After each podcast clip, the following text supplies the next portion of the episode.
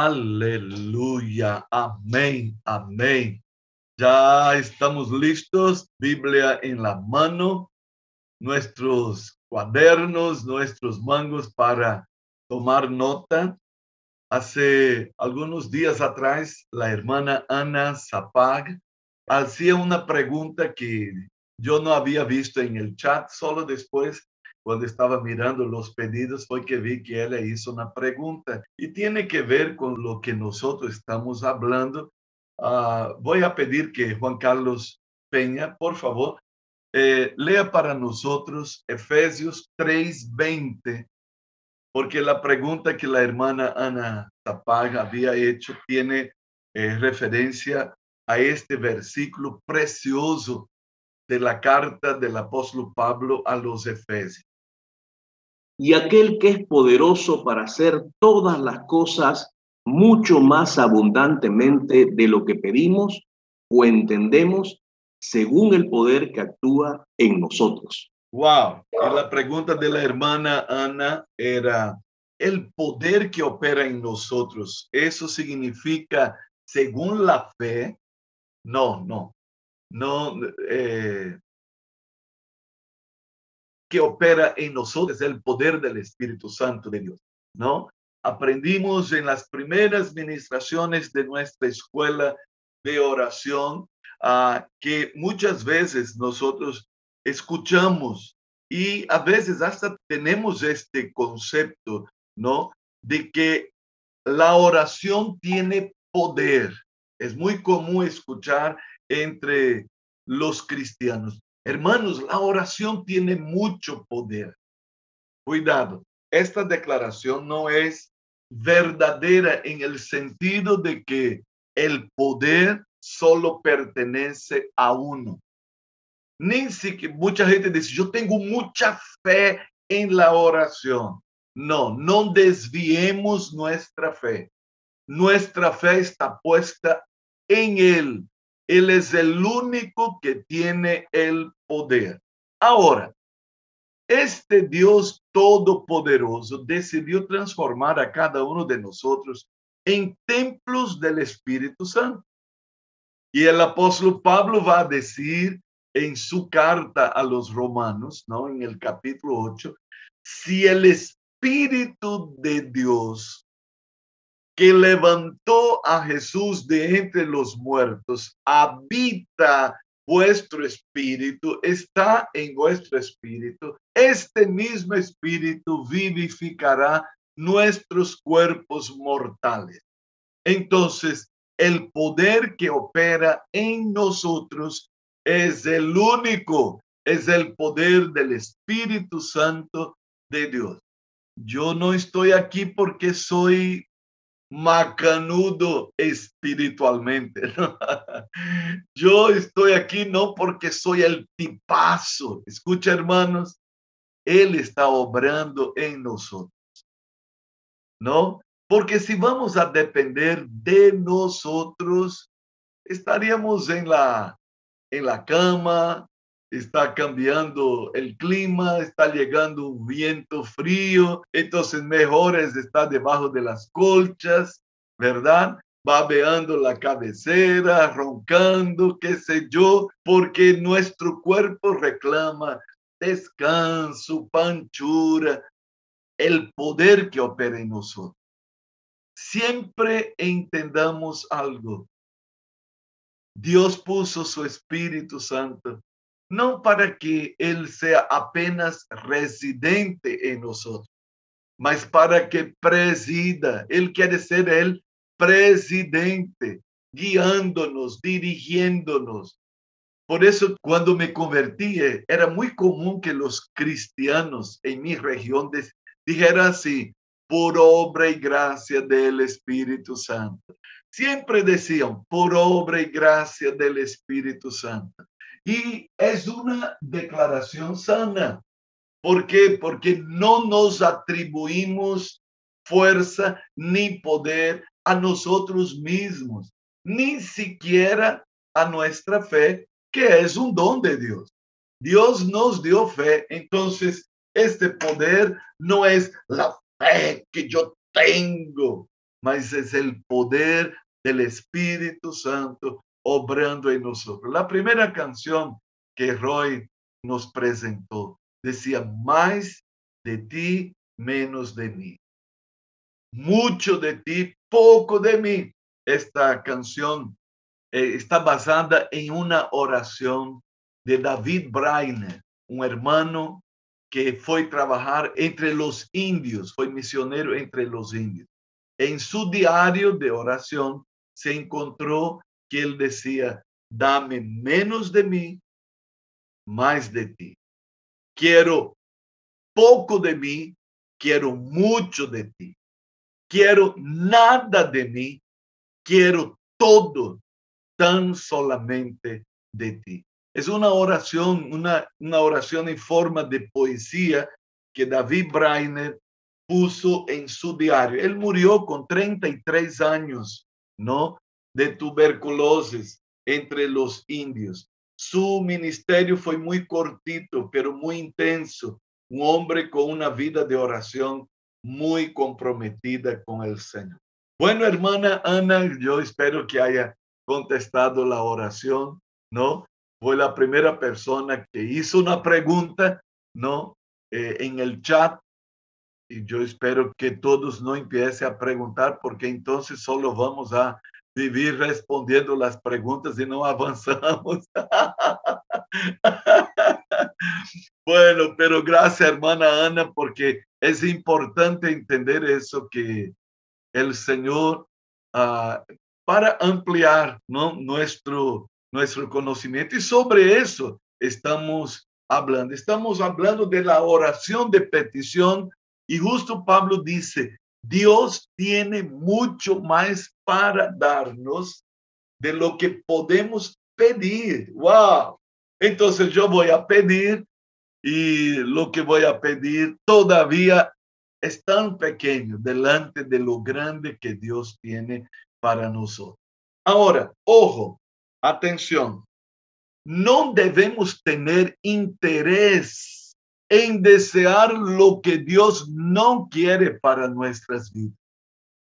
Pesquisando la palabra de Dios y bajo la dirección del Espíritu Santo, necesitamos descubrir si nuestro deseo debe ser abandonado o si es digno de ser transformado en objeto de oración. Sí, porque ya aprendimos, tenemos que analizar nuestras oraciones. Lo que yo deseo debe ser abandonado. Por ejemplo, a veces es muy común que algunas personas oren, ya escuché mucho, ¿no? Yo estoy orando por fulano en mi vida. Yo estoy orando por Sutana en mi vida. Señor, yo quiero fulana, yo quiero fulana, yo quiero fulana.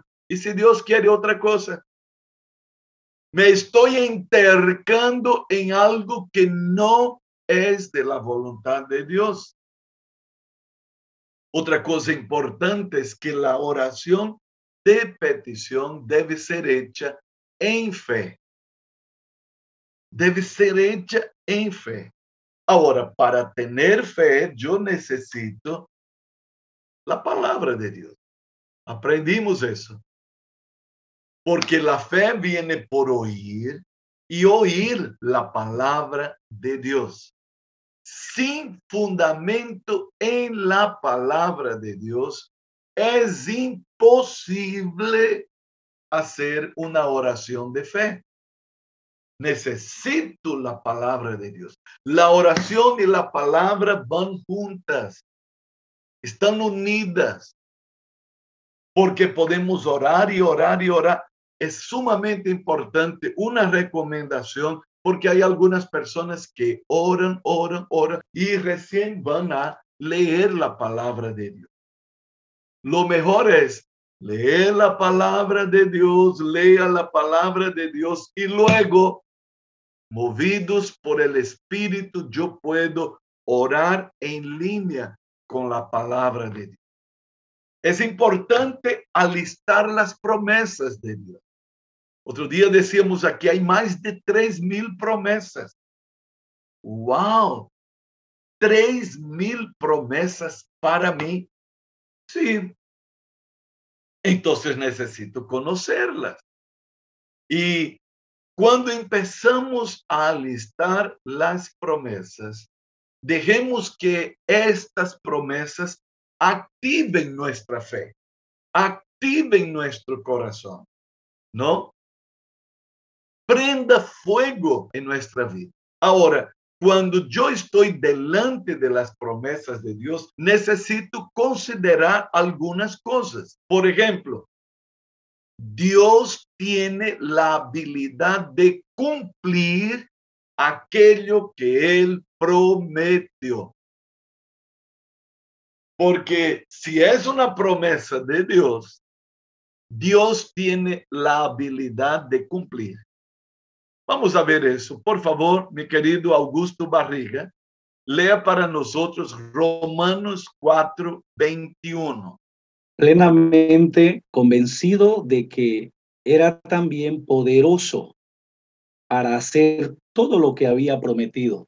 Wow, wow, wow. El apóstol Pablo está hablando de la experiencia de Abraham, el padre de la fe.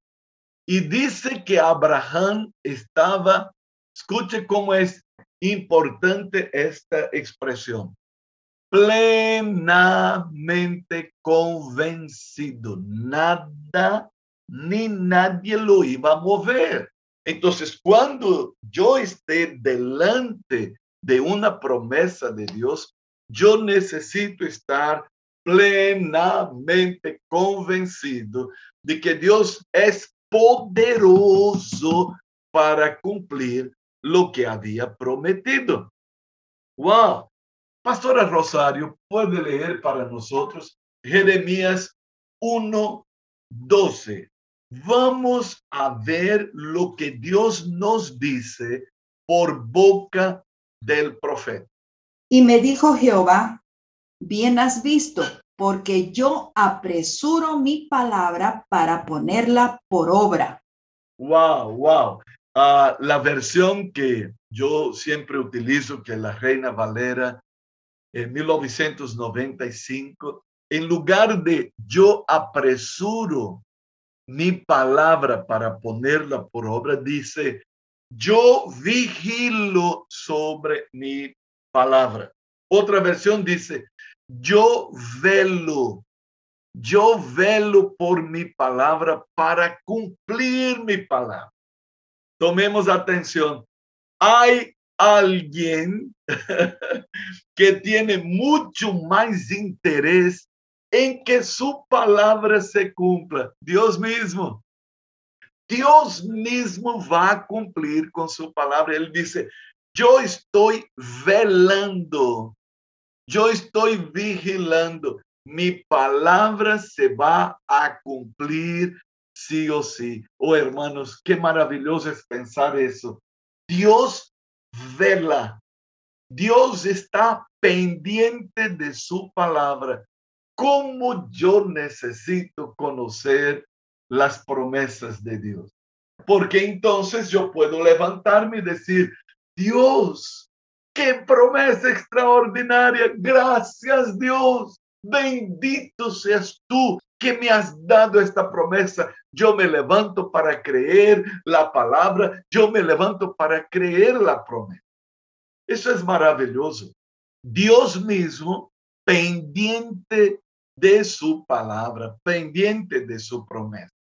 Pero cuando nos acercamos a la palabra de Dios, atención, es sumamente importante que yo considere también lo siguiente. El conocimiento de la voluntad de Dios revelada en su palabra nos dará la seguridad de que nuestra petición será atendida. Aleluya. Escuche, al conocer la voluntad de Dios revelada por medio de su palabra, eso nos dará la certeza, la seguridad de que nuestra petición será atendida. Hermano Andrés Chávez, lea para nosotros Primera de Juan, capítulo 5, versículo 14. Y esta es la confianza que tenemos en Él, que si pedimos alguna cosa conforme a su voluntad, Él nos oye. ¡Wow! Espere un momentito, usted va a leer también el versículo 15, ¿ya? Pero mire lo que dice el 14. Esta es la confianza. Mira qué cosa linda. La confianza que tenemos en Él. Hermanos, nunca, nunca la palabra de Dios va a dar brechas para que desconfiemos de Dios, para que dudemos de su palabra. El apóstol Pablo en el capítulo 4 de Romanos va a decir, sea todo hombre mentiroso, mas Dios verás, Dios verdadero. Por lo tanto, el conocimiento de la voluntad de Dios revelada en su palabra nos da esta seguridad de que nuestra petición va a ser atendida. Y aquí el apóstol Juan dice, la confianza que tenemos en Él es que si pedimos alguna cosa conforme a su voluntad, Él nos oye. Aleluya. Ahora Andrés, lee el versículo 15. Y si sabemos que Él nos oye en cualquier cosa que pidamos, sabemos que tenemos las peticiones que le hayamos hecho. Uh, hermanos queridos, todos los que tenemos pedidos de oración, necesitamos memorizar esos dos versículos. Primera de Juan 5, versículos 14 y 15. Aquí hay algunas, en ese versículo 15, hay algunos verbos sumamente importantes. Vuelva a leer, por favor, Andrés. Y si sabemos que Él nos oye en cualquier cosa que pidamos, sabemos que tenemos las peticiones que le hayamos hecho. Ok, el versículo 15 dos veces usa el verbo sabemos, sabemos, sabemos. Entonces, escuche, amada iglesia del avivamiento, oración es para gente que sabe, que sabe, que sabe, que sabe y que sabe. Escuche, no es para ignorantes. La oración nos desafía a conocer. Es por eso que es sumamente importante la escuela de oración que va ampliando y ampliando y ampliando y yo voy sabiendo y yo voy sabiendo y yo voy sabiendo. Dos veces él dice, y si sabemos, si sabemos que él nos oye en cualquier cosa que le hayamos pedido, sabemos que tenemos las cosas, las peticiones que le hayamos hecho. Es muy fuerte. No es para dudosos, no es para timoratos. Los que participaron del culto ayer, ¿no? Escucharon lo siguiente. Algunos oran, creen y reciben. Aleluya. Ese es lo que Dios quiere. Pero otros oran, dudan y no reciben nada. Y el apóstol Santiago nos asusta con el capítulo primero, versículos 7 y 8. Él dice, no piense que el que duda va a recibir del Señor cualquier cosa. No va a recibir. Por eso que algunos oran, dudan y no reciben nada. La oración, hermanos, es para certeza, convicción, ¿no? Como Pablo dice, plenamente convencido, plenamente persuadido. ¡Wow! Esas cosas sumamente importantes que necesitamos entender y considerar cuando estamos delante de las promesas de Dios. Otra cosa importante, una tercera, el conocimiento de las promesas de Dios relativas a nuestro deseo despertará y aumentará nuestra fe. Cuanto más conozco las promesas de Dios, escuche, más seré animado y fortalecido en mi fe. Querida Cielito Moyano, por favor, lea para nosotros Romanos 10, 11. Pues la escritura dice, todo aquel que en él creyere no será avergonzado. Wow, wow. Todo aquel que en él creyere no será avergonzado. Qué bueno. Yo miro la promesa, conozco las promesas de Dios y por lo tanto voy casando las promesas de Dios con el deseo de mi corazón, porque yo no estoy autorizado a desear nada que va en contra de la voluntad de Dios. Entonces, ¿qué va a producir en mí ese despertamiento, esta fe firme de saber que todo aquel que en él creyere no será defraudado, no será avergonzado. Además, además, y quiero concluir con esto, este primer día de la escuela de oración en nuestra semana. Las promesas de Dios serán para nosotros una arma segura contra los ataques de Satanás. ¿Y por qué tengo que decir eso? Cuando oramos al inicio de nuestro culto matutino acerca de nosotros mismos, de cómo tendremos que estar firmes, bien plantados.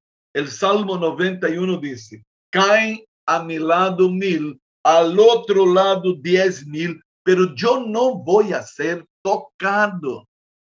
Las promesas de Dios son armas, armas seguras contra los ataques de Satanás.